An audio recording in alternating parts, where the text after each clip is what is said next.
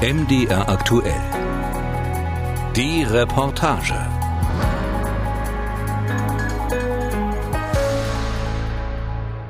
Ich kann ein bisschen mehr machen, ne? Bei der Stadt kann es ein bisschen fetteren Sound geben. Ein bisschen mehr Klang, das ist nicht so zickig klingt. Eva Meitner schaut konzentriert auf ihr Notenblatt und streicht eine braune Haarsträhne aus dem Gesicht. Sie sitzt barfuß an einem Harmonium, einem Tasteninstrument, verwandt mit dem Akkordeon und der Orgel. Evas Kollegin Katharina steht neben ihr und lässt den Speichel aus ihrem Horn auf Küchenpapier am Laminatboden laufen. Beide proben als Duo Tasto Corno in Katharinas Wohnzimmer im Leipziger Westen. Heute üben sie polnische Tangos.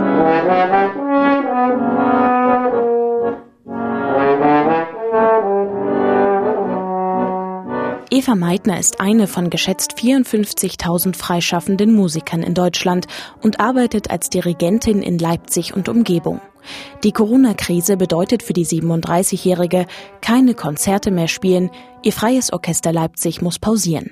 Finanziell hält sie sich mit Nothilfen vom Sächsischen Musikrat oder der Deutschen Orchesterstiftung über Wasser. Damit habe sie Glück gehabt, betont sie oft. Doch gerade am Anfang war die Situation hart. Also die ersten zwei Wochen war ich einfach nur verzweifelt. Und als dann wirklich klar war, jetzt kommt dieser Lockdown, dann war für mich wirklich so ein Moment, wo ich irgendwie dachte, okay, ähm, ich muss jetzt mal realistisch sein.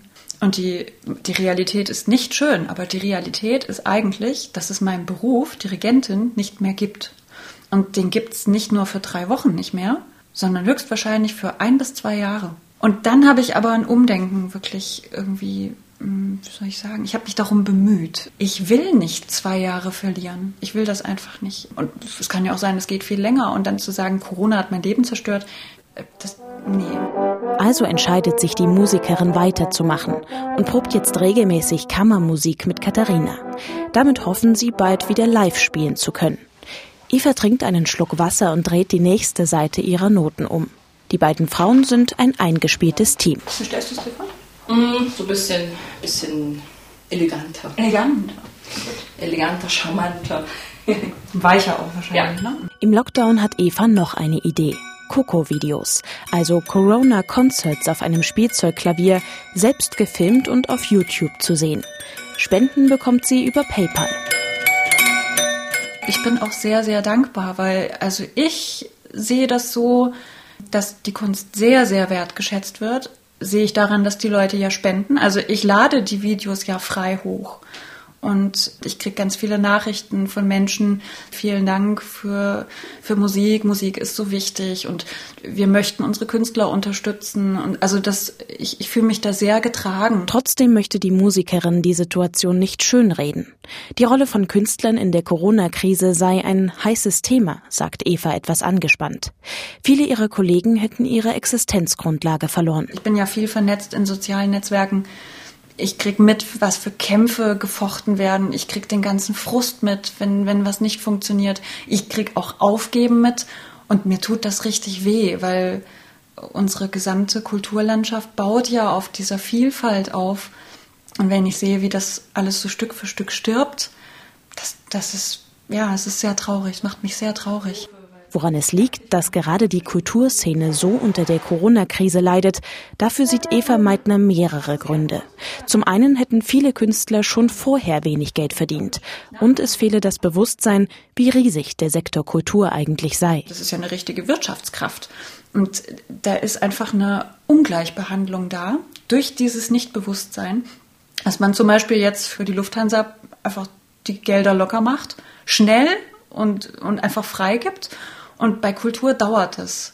Und das Problem ist natürlich bei Kultur, es ist ein sehr zerfasertes System.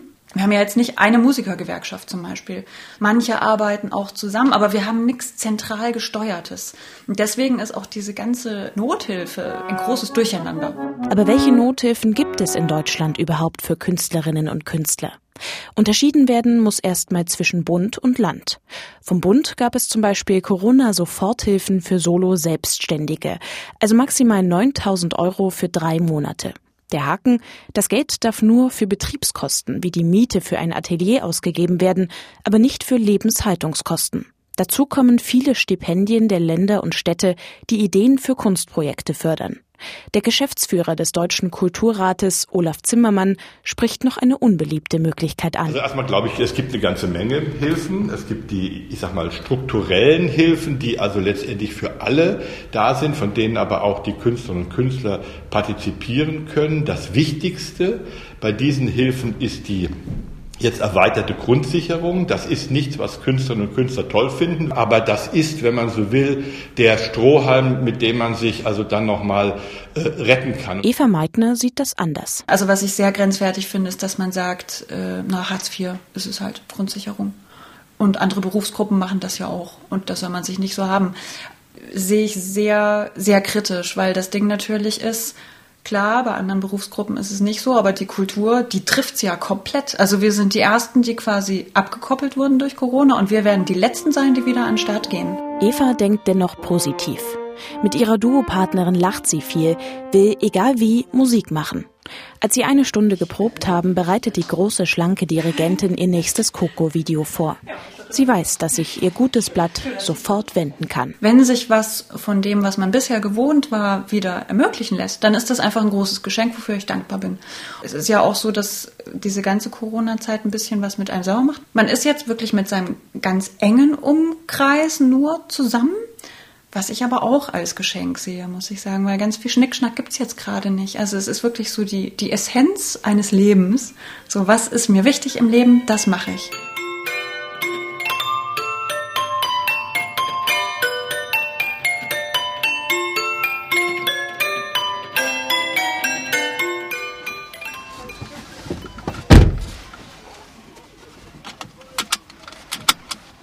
Manuel, willst du den Mundschutz von mir haben? Ich habe noch welche übrig. Ein sonniger Montagnachmittag in Weißenfels. Marco Schied hat eine kleine Treppe vor die Autotür gestellt, um den Einstieg in den weißen Transporter zu erleichtern. Er trägt braune Sandalen, hat viele Lachfalten unter seinen grünen Augen. Marco ist 56 und seit Anfang August Behindertenfahrer beim DRK, aber eigentlich Kabarettist. Durch Corona sind ihm seine Auftritte weggebrochen. Bei einer Zeitarbeitsfirma hat er es erst als Gabelstaplerfahrer versucht. Jetzt fährt er Menschen mit Behinderung früh von zu Hause in die Behindertenwerkstätten und am Nachmittag zurück. Er wirkt gelassen, möchte, dass es im Auto ruhig bleibt. Nein, das ist die Sarah. Weiß ich nicht, die heißt so. Ernst. Der Ernst.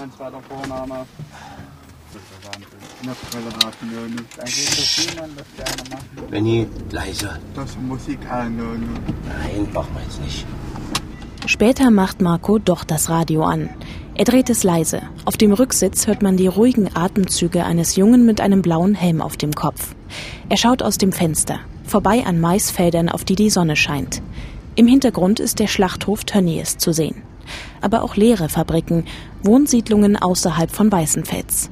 Vor einem braunen Wohnhaus hält Marco Schied und hilft Benjamin beim Aussteigen.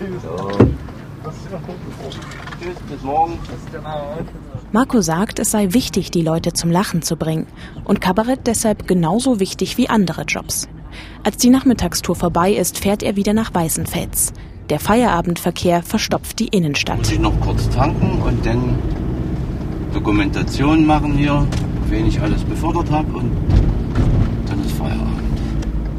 Worauf der 56-Jährige zurückblickt, kommt erst Stück für Stück aus ihm heraus. Er hat früher in der Leipziger Pfeffermühle gespielt, stand 2019 für den Kinofilm Zwischen uns die Mauer vor der Kamera. Nebenbei spielte er bis zum Lockdown in Gera im Kabarett Fettnäppchen. Soloauftritte, die er gerne im sächsischen Dialekt spielt, lädt er bei YouTube hoch. Eins davon, der Angler. Gestern kommt einer vorbei, bleibt stehen, guckt und feigst. Nur Bläder, nur Bläder. Als ob ich nicht selber wüsste, dass hier gar kein Wasser ist. Doch im März 2020 fallen in Gera alle Vorstellungen aus. Der 56-Jährige spricht nicht traurig darüber, eher als habe er sich damit arrangiert. Nach seinem Feierabend sitzt er jetzt zu Hause auf seiner Terrasse und zündet sich eine Zigarette an. Im Teich in seinem Garten ziehen große schwarze Karpfen in Ruhe ihre Runden. Nach der Arbeit als Gabelstaplerfahrer folgten für Marco auch einige Monate zu Hause. Vor allem seine Frau unterstützte ihn finanziell. Auf die Frage, was er zu Hause gemacht habe, lacht er.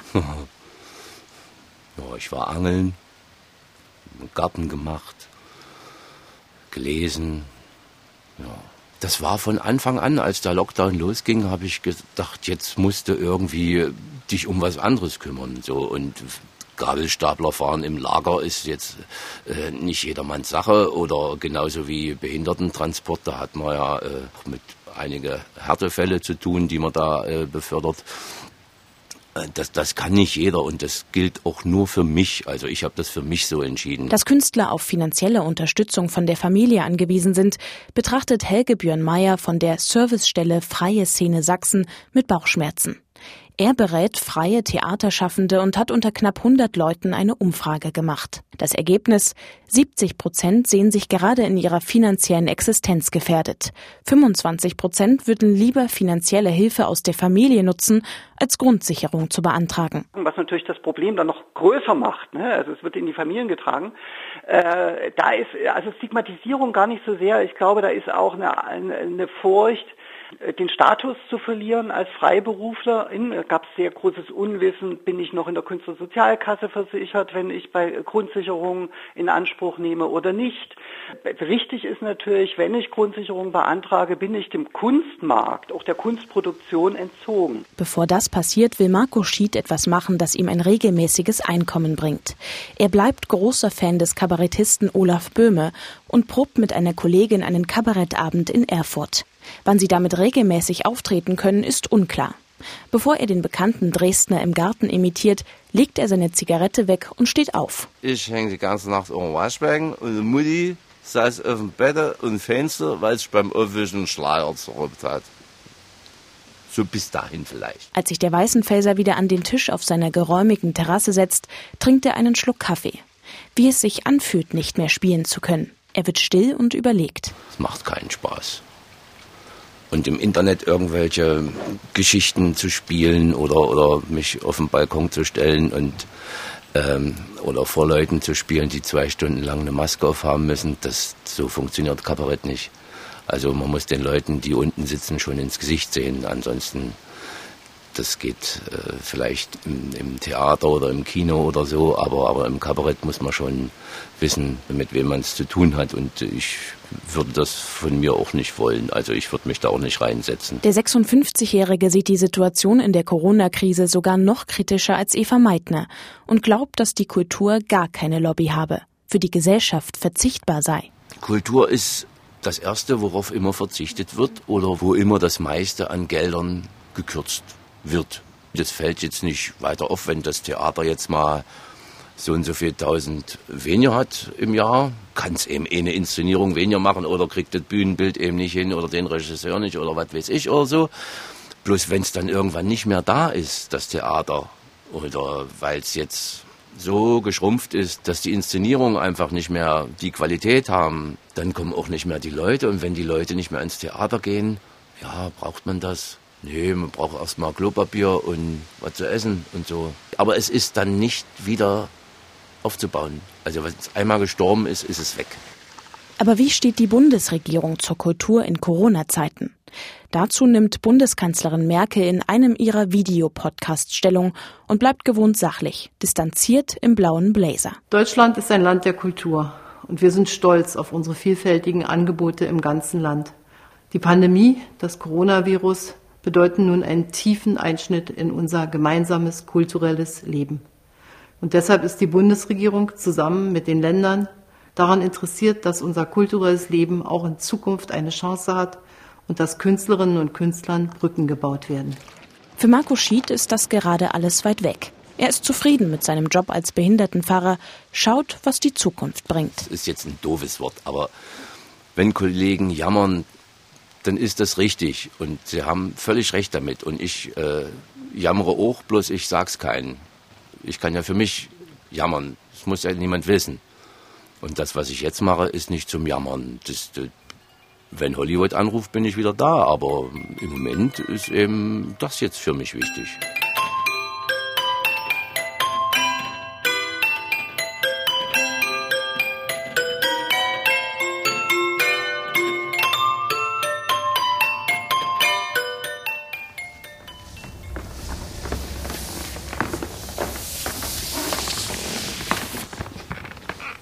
Anna Till sitzt alleine an der Wand eines geräumigen Tanzsaals in der Dresdner Neustadt. Ihre Beine schiebt sie auf dem schwarzen, gummiartigen Boden langsam hin und her. Durch die Fenster fällt Licht in den Saal. In der alten Villa riecht es nach frischer Farbe. Anna schaut nach draußen, steht auf und streckt die Arme vor und zurück, wird immer schneller. Die Tänzerin probt eine Performance zum Thema Zeit. ja, habe ich Zeit. Na klar habe ich Zeit, aber äh, dieses große Wort Zeit, das äh, wirft bei mir selbst erstmal viele Fragen auf. Anna Till ist 37 Jahre alt und arbeitet als freie Tänzerin und Choreografin in Dresden. Während sie tanzt, fallen ihr ihre kurzen braunen Haare ins Gesicht. Sie trägt eine blaue Schlabberhose und einen gestreiften Pullover. In der Villa Wickman, die nach der berühmten Tänzerin Mary Wickman benannt ist, teilt sie sich den Raum mit ein paar Kolleginnen. Durch den Türspalt im Gang erhascht man den Blick zu einer anderen Tanzgruppe. Anna will den Durchlauf nochmal machen und geht zum Laptop. Wahrscheinlich war ich jetzt zu schnell, wie ich mich kenne.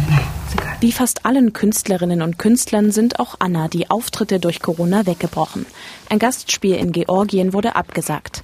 Das Geld von der Soforthilfe will die Tänzerin nicht ausgeben, weil sie Angst hat, es zurückzahlen zu müssen. Jetzt hat sie unter anderem das Stipendium Denkzeit vom Freistaat Sachsen bekommen, 2000 Euro für zwei Monate. Auf der Internetseite der Kulturstiftung heißt es, gefördert werden sollen Konzepte, Ansätze und Formate, die sich mit künstlerischen bzw. kulturellen Mitteln theoretisch und praktisch mit den Herausforderungen der gegenwärtigen Krise auseinandersetzen.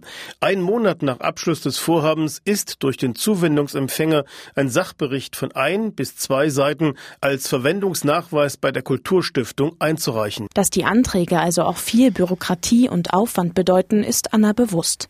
Deshalb sei es wichtig, als freischaffende Künstlerin immer informiert zu bleiben. Man muss schon echt pfiffig sein quasi und auch immer irgendwo am Computer hängen und gucken, gibt es eine Ausschreibung. Also da muss man auch schnell sein, weil die Gelder, die Antragsfristen, die lagen jetzt auch teilweise in den Sommerferien. Also da war dann auch teilweise nicht viel Zeit. Man musste einfach schnell reagieren, sich hinsetzen und schreiben.